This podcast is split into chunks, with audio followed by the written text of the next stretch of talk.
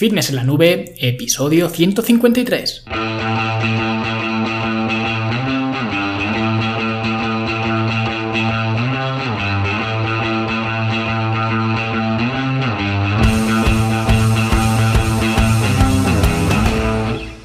Bienvenidos a todos un viernes más aquí a vuestro podcast, a Fitness en la Nube, donde hablamos de fitness, de nutrición, de entrenamiento y donde cada viernes, cada semana os traigo las técnicas, consejos, estrategias, trucos y como lo queráis llamar para que construyáis un mejor físico y tengáis un estilo de vida más activo y más saludable.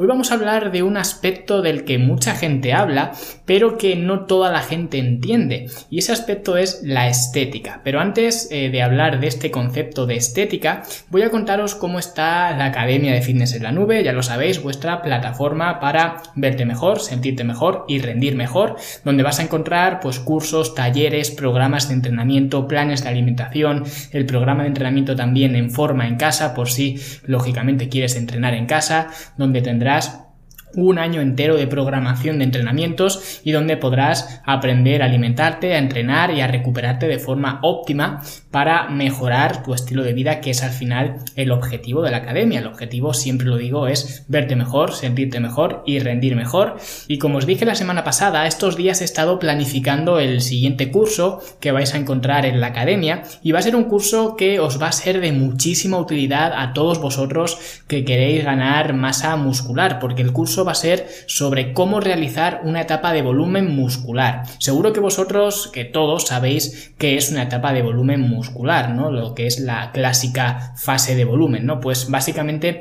es una etapa donde el objetivo principal es la ganancia de masa muscular y hay muchas formas de hacerlo. Yo os voy a explicar cómo planificar una etapa de volumen que sea productiva, cómo eh, lo hago yo, cómo lo oriento yo y cómo hacer el seguimiento para que veáis si vais o no por el buen camino, como en la Biblia, ¿no? Así que este curso comenzará seguramente la semana que viene. Es muy probable que cuando estés escuchando esto ya esté la primera clase disponible y si por alguna circunstancia pues no me diera tiempo a subirla porque aún la tengo programada pero no está grabada, pues como muy tarde saldría la siguiente semana. Pero vamos, que trataré por todos los eh, medios que salga la semana que viene. Y recordad también que la semana que viene es la última semana que estará disponible la guía de la suplementación deportiva para todos aquellos que pues queráis plantearos el complementar vuestra dieta con algún suplemento, pues en la guía os explico los más adecuados según para cada caso, ¿vale? Y todo esto, pues solamente, ya lo sabéis, 10 euros al mes, acceso completo a todo el material, sin permanencia ni nada de esto, simplemente vais a fitnesslanube.com y ahí tenéis toda la información para poder haceros alumnos, ¿vale? Y bien, como decía, hoy vamos a hablar del concepto de estética porque en el mundo del fitness la palabra estética es una de las más utilizadas y en mi opinión pues es una de las peor utilizadas también porque vais a encontraros gente que os dice yo es que eh, no entreno para fuerza, yo entreno para estética o al revés, gente que te dirá yo es que hago eh, crossfit, ¿vale? A mí no me interesa la estética porque si nos ceñimos a, a la definición de estética, la estética es simplemente la percepción de la belleza y no hay nadie en el mundo que no quiera ser más bello. Es decir, no vas a encontrar a nadie que su objetivo sea cuanto más feo mejor, ¿no? Otra cosa es que no te importe ser feo, pero buscarlo a propósito, pues no, Entonces, más que nada porque el ser humano eh, siempre busca la aceptación por naturaleza, ¿vale? Tú puedes pensar que no, que estás por encima de todo esto, pero es así, nos guste o no, ¿vale? A nadie nos gusta que nos rechacen y por eso la estética es algo que todos queremos o al menos algo que aunque no lo queramos potenciar, tampoco queremos renunciar a ello. Por tanto, eso de yo es que trabajo para estética y no para fuerza no tiene mucho sentido porque es como comparar peras con manzanas, ¿vale? Esa afirmación no, no, tiene mucho sentido. Y lo de a mí me da igual la estética es una mentira como un templo. Entonces, todo el mundo está hablando de estética, estética, estética, pero realmente este es un concepto muy etéreo. Es cierto que hay determinados cánones de belleza, lo que consideramos estético, ¿no? Que como he dicho, lo que consideramos estético es lo que consideramos bello, con, con belleza, ¿no? Pues hay eh, ciertos patrones que eh, consideramos bellos. Y estos patrones realmente están muy manipulados por los medios de comunicación, porque hay aspectos de atracción que son naturales, digamos, que nos vienen por instinto, pero otros patrones, la mayoría de hecho, nos vienen impuestos por la sociedad. Y la prueba es que eh, lo que se consideraba estético o bello hace 100 años no es estético hoy. Y eso no es más que debido a la influencia del, hombre, ¿vale? Y aquí no tiene nada que ver nuestra naturaleza. Cuando digo el, hombre me refiero al hombre como especie, ¿vale? Por eso digo que la palabra estética ha sido increíblemente manipulada por los medios de comunicación, castigando especialmente a las mujeres, como todos sabemos, a las que poco más que se les obliga a cumplir unos cánones que además están fuera de toda eh, realidad, ¿vale? A los hombres también, pero las mujeres tienen eh, mucha más presión social y por eso son las que más problemas psicológicos tienen relacionados con su aspecto estético, ¿vale? Pero hoy no vamos a hablar de la presión social por la estética, ¿vale? Porque yo no estoy aquí para cambiar el mundo, ni para crear la revolución, ni nada de eso, simplemente lo comento porque es cierto y creo que, eh, bueno, pues todos vosotros estaréis de acuerdo con, conmigo, ¿vale? De lo que quiero hablar hoy es de la relación que hay entre la grasa y la estética, porque es muy común, de hecho, todo el mundo relaciona la estética con la ausencia de grasa, ¿vale? Cualquiera que busque estética, como ellos mismos eh, dicen, ¿vale? Pues lo que están haciendo es intentar tener la menor cantidad de grasa posible, con lo cual podríamos pensar que existe una relación inversa entre la estética y la grasa, es decir, Cuanta menos grasa, más estética y al revés, cuanta más grasa, pues menos estética. Por eso la gente que busca estética, como, como ellos dicen, ¿no? Como ellos se, se, autoproclaman, ¿no? Pues come muy poquito, hacen cardio en ayunas, hacen cardio hit, que es el que se lleva ahora para quemar un montonzaco de grasa, ¿vale? Nótese el tono sarcástico. Y lo que voy a hacer hoy es poner en duda este concepto, esta relación entre la estética y la grasa, porque la estética no es lo que nos han contado o lo que nosotros nos imaginamos, porque la grasa, al contrario de lo que la mayoría de vosotros podáis pensar, no es un obstáculo para la estética. Para empezar, recordad que la estética es la percepción de belleza, con lo cual eso ya nos dice que es algo muy personal, porque no todo el mundo va a percibir la belleza igual. Es como las obras de arte, hay gente que un cuadro pues les parece precioso y hay otra gente que el mismo cuadro les parece horrible. Pero si nos centramos en la mayoría, así entre comillas, ¿no? En los cánones de belleza, digamos, que son más aceptados por la sociedad, en estándares, digamos, pues la grasa tampoco es un obstáculo en absoluto para la estética. Y eso es lo que os voy a demostrar hoy. Es cierto que si tienes eh, obesidad, pues lógicamente la grasa sí que es un obstáculo para alcanzar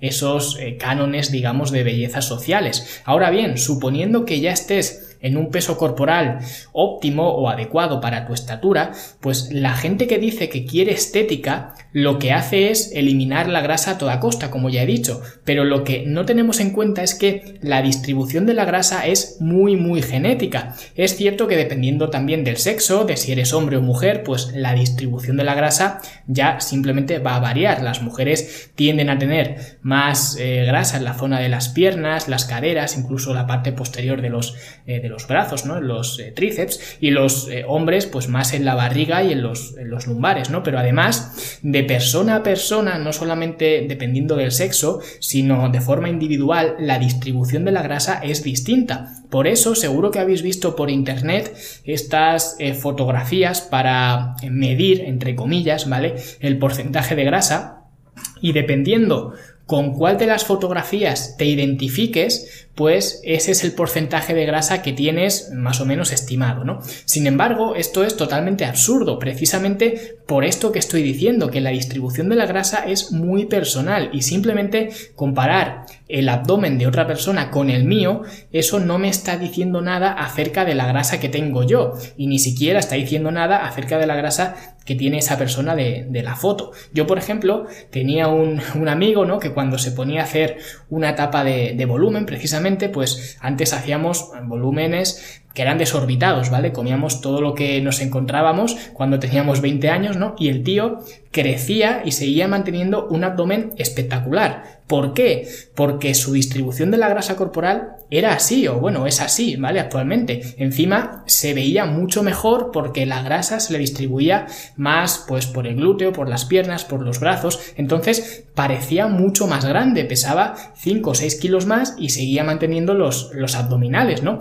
Y esto era porque tenía una rutina de abdomen súper secreta o una dieta mágica que le permitía hacer esto, o es que hacía cardio en ayunas, o es que ciclaba los carbohidratos o cosas así. No, era simplemente porque a él se le marcaban los abdominales desde que tenía 5 años, ¿vale? Y su genética pues le permitía esto, pero es una genética que no había en ningún otro de nosotros, ¿vale? No había ninguno de nosotros que tuviera esa genética ni parecida. Nosotros antes éramos un grupo de 8 o 10 amigos que nos gustaba entrenar, luego salíamos también juntos por las noches de, de cachondeo, ¿no? Lo compartíamos eh, todo lo que hacíamos, los entrenamientos, los suplementos, que además por esa época nos inflábamos a comprar suplementos y nos los eh, pasábamos para, para probarlos y demás. Empezábamos también a diseñar nuestros eh, propios entrenamientos, muy mal hechos, por cierto, pero bueno, empezábamos ya a hacer ese tipo de, de cosas. Hablábamos también con entrenadores y además había dos entrenadores en, en mi ciudad, Y la mitad a la mitad de nosotros más o menos nos llevaba uno y a la otra mitad nos llevaba el otro para intentar pues aprender todo lo que pudiéramos de, de todos, ¿no? Entre, entre todos. Éramos una mini, mini comunidad que intentábamos compartirlo todo porque queríamos aprender, ¿no? Por lo que sabíamos perfectamente lo que estaban haciendo los demás y no había nadie que consiguiera lo que tenía él, ¿vale? Verse con ese abdomen cuando estás eh, ganando masa muscular y cuando además estás ganando grasa corporal. Y como digo, eso era por la genética, él se veía mucho más impresionante con más grasa corporal. Pero es que no solo él, que es un caso excepcional de la, de la, naturaleza, pero la verdad es que la mayoría de nosotros nos vamos a ver mejor con más grasa corporal de la que nos pensamos, ¿vale? No de la que tenemos, porque eh, a la sociedad generalmente le suele sobrar bastante grasa corporal, pero siempre nos pensamos que necesitamos un nivel de grasa corporal ridículo, ¿vale? Y seguramente nos vamos a ver mucho mejor con un poco más de grasa corporal de lo que nos creemos, ¿vale? Yo, por ejemplo, que no tengo la genética de, Mario, que era mi amigo, si quiero que se me vean los abdominales, tengo que bajar mucho el porcentaje de grasa y se acaban viendo. Al final, cualquiera puede marcar abdominales, es cuestión de, de, de, tiempo y de déficit calórico, pero ¿cuál es el precio que hay que pagar para eso? Pues que a mí eh, la grasa que más tarda en irse, como a la mayoría de los hombres, pues es la grasa del abdomen. Eso significa que para que yo pueda marcar abdominales, antes de llegar ahí he tenido que perder grasa de otras eh, zonas del cuerpo. Y esto no se elige. Como digo, esto es genética. Yo no puedo elegir de dónde pierdo la grasa, que mucha gente se piensa que puede elegir, no es que me sobra de aquí o es que quiero perder de aquí, pero esto, esto no es como ir a Zara a comprarte unos eh, pantalones, ¿vale? No se puede elegir, no puedes elegir la zona o los depósitos de grasa que quieres vaciar o la zona del cuerpo que quieres reducir la, la grasa, ¿vale? La grasa se pierde de forma global. Y como digo, la grasa que perderás antes y después, pues va a depender de tus receptores alfa y beta, y eso depende de tu genética. Y no quiero entrar en el tema de los receptores y demás, pero básicamente es por genética y ya está. De tal forma que para poder liberarme de la grasa del abdomen, antes he tenido que bajar la grasa del resto de sitios, de los brazos, de los hombros, de las piernas, incluso de la cara, del cuello, ¿vale? De sitios que a lo mejor eh, pues no parece que te sobre grasa, que tú no quieres perder de ahí, pero como digo, esto no lo eliges tú. Y el resultado es que cuando lo consigues, o en mi caso, cuando eh, pues consigues o consigo bajar el porcentaje de grasa hasta tal punto que se me marcan bien los abdominales, pues sí, te ves muy bien sin camiseta, pero luego te pones la ropa y pareces un, un desnutrido, ¿no? Porque la cara a mí se me queda muy chupada, además la tengo así ovalada, ¿no? Entonces, en cuanto pierdo grasa corporal, se queda muy chupada se me marcan mucho más las ojeras, los pantalones eh, te quedan un poco raros, ¿vale? Porque no te quedan bien del culo. Y sí, te quitas la camiseta y pareces algo, pareces eh, estético, como digo, pero claro,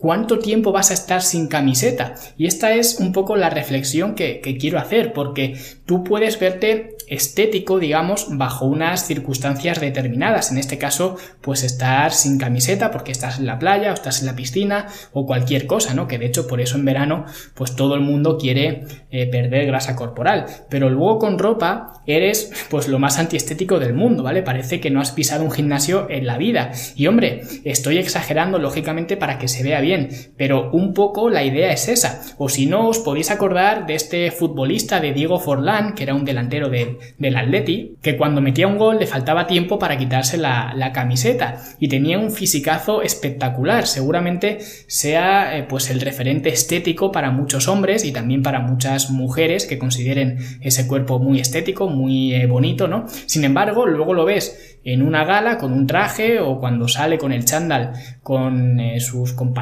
o lo que sea, ¿no? Y es un tío normal, no destaca en absoluto. Si fueran todos sin camiseta, pues seguramente destacaría muchísimo y sería el que más llamara la atención. Pero como va con traje o como va con ropa de calle normal, pues es uno más, no es eh, más estético que los demás. Ahora, si coges por ejemplo a La Roca, por poner otro ejemplo extremo, tiene mucha más grasa corporal que Forlán, pero también eh, tiene mucha más más musculatura, claro, pero si pones a una foto de la roca y de Forlán y le preguntas a los hombres o a las mujeres qué cuerpo prefieren, la mayoría te va a decir que el de Forlán, estoy seguro, porque tiene menos grasa corporal, se le marcan más eh, los músculos, la musculatura, ¿no? Pero luego si los ves con traje o los ves eh, con ropa de calle o cuando van a las galas y demás, pues Forlán es uno más, pero la roca impresiona una barbaridad con el traje puesto. Y sé que a lo mejor pues no es la comparación más, eh, más justa, ¿no? Pero es el ejemplo que, se me acaba de, ocurrir. Pero es que con las mujeres ocurre igual. Ahora todas las mujeres quieren tener menos grasa corporal, estar más delgadas y realmente la delgadez es la cualidad más absurda que hay.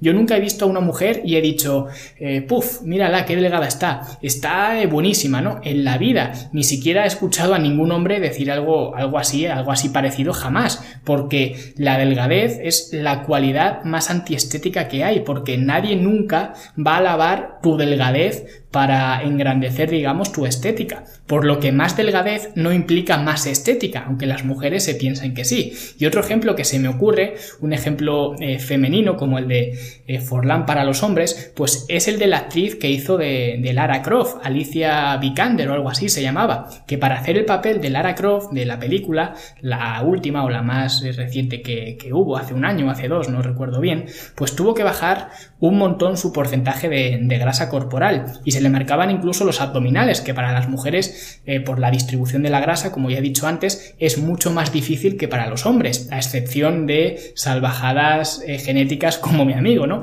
Y claro, tuvo mucha repercusión en su momento, la veías eh, pues con el top entrenando, cuando salían pues imágenes cuando estaba entrenando y demás, y era impresionante, además entrenaba bastante fuerte, lógicamente también porque ese es su trabajo, pero luego la veías, por ejemplo, en la gala de presentación de la peli, y era una chica normal, muy guapa y todo eso, pero una chica normal. Es decir, que su estética no destacaba por encima de los demás. Y sin embargo, ves a otras mujeres con más grasa corporal y tienen mucha más presencia con la ropa. Porque eh, a las mujeres los cánones estéticos eh, se lo dan más que nada las curvas, ¿vale? Realmente esto es eh, un instinto de, de la naturaleza, ¿no? Es decir, los hombres encontramos más atractiva a una mujer con las caderas anchas porque eso eh, evolutivamente es mayor signo de fertilidad. Entonces, por eso una cintura más estrecha y unas caderas más amplias son un signo de estética, ¿vale? En otras palabras, las curvas. Por eso las mujeres con curvas son atractivas o se consideran atractivas porque son estéticas, al menos instintivamente. Pero ¿qué ocurre? Que cuando pierdes mucha grasa corporal, tu estructura ósea va a seguir siendo la misma, faltaría más, pero cuando pierdes grasa corporal no te ves con curvas, te ves con rajas, ¿vale? Eso en el argot fitness se, dice estar, estar rajado, ¿no? Y Lara Croft o Alicia Vikander estaba rajada, estaba seca, pero eso fuera de la sala del entrenamiento o de la película no impresiona nada, no impresiona en absoluto. De hecho, creo recordar una entrevista donde hablaba de lo mucho que le costó llegar a esa condición física para hacer el rodaje de la película y luego lo rápido que perdió esa condición física porque lógicamente no era sostenible, pero es que además evolutivamente tampoco era estético. Entonces, claro, con todo esto lo que quiero decir es que el 99% de la gente que dice entrenar y comer y hacer todo para la estética, realmente está el 99% del tiempo cubierto con ropa. Y no es lo mismo para nada verse con ropa que verse sin ropa, porque sin ropa puedes parecer un superhéroe, pero con ropa pues puedes parecer, como he dicho antes, un, un desnutrido, ¿no? E incluso para los que dicen, no es que yo entreno para verme mejor yo, no para que me vean los demás pues aún así siempre te vas a mirar muchas más veces al espejo con ropa que sin ropa. Por eso creo que en la industria del fitness el término estética se ha arrastrado por los suelos, porque ahora todo el mundo pues le dicen que para verse genial, que si eres un hombre pues tienes que estar al 10% de grasa corporal. Y bueno, si eres una mujer pues entre el 18 o 20% o por ahí, ¿no? Pero esto sin un contexto es absurdo. Primero, porque lo de verse bien o mal es subjetivo, como ya hemos visto. Y segundo, porque un 10% de grasa corporal para ti va a causar un impacto visual muy diferente al de otra persona también a ese mismo 10%. Por lo que no son indicadores comparables. Sí, si quieres medir entre dos personas cuál es el que menos grasa tiene, entonces sí, pero ya está, no nos está diciendo nada acerca de la estética. E incluso en competiciones de culturismo, que realmente ahí sí que lo que se juzga es la estética y es un deporte muy subjetivo, de hecho yo creo que es el más subjetivo que hay, pues a lo mejor hay un culturista que sale al 5% de grasa y otro sale al 6% y por la distribución de la grasa, la calidad muscular, las poses o por lo que sea, pues acaba ganando el que más grasa corporal tiene. O sea que la grasa corporal no es un indicativo directo de estética. Por eso digo que la grasa no hace la estética o la estética no la convierte la ausencia de grasa. Y eso de que ser un hombre y tener que estar por obligación en un 10% de grasa por norma, como digo, es absurdo. De hecho, si eres un hombre y asumiendo que tengas una buena base muscular, es mucho más probable que te veas mejor entre un 12-15% de grasa o incluso más, porque con ropa vas a estar mucho más lleno, no vas a tener la cara tan chupada, los trapecios van a ser mucho más grandes gracias a la grasa corporal, así que cada uno que haga lo que quiera, obviamente. Yo sé lo que es eh, pues querer estar marcado porque cuando empecé a entrenar con 60 kilos lo que yo quería era que se me marcaran los abdominales y no me daba cuenta de que lo que realmente iba a impactar en mi físico era aumentar la musculatura y aumentar también eh, la grasa corporal. Así que esa es un poco mi, mi reflexión que especialmente cuando llegas a porcentajes bajos de grasa sin ropa te vas a ver muy bien pero con la ropa te vas a ver como si no hubieras pisado un gimnasio nunca y esto pues habrá gente que le guste y habrá gente que no, habrá gente que prefiera ese tipo de look, que para esa persona pues ese look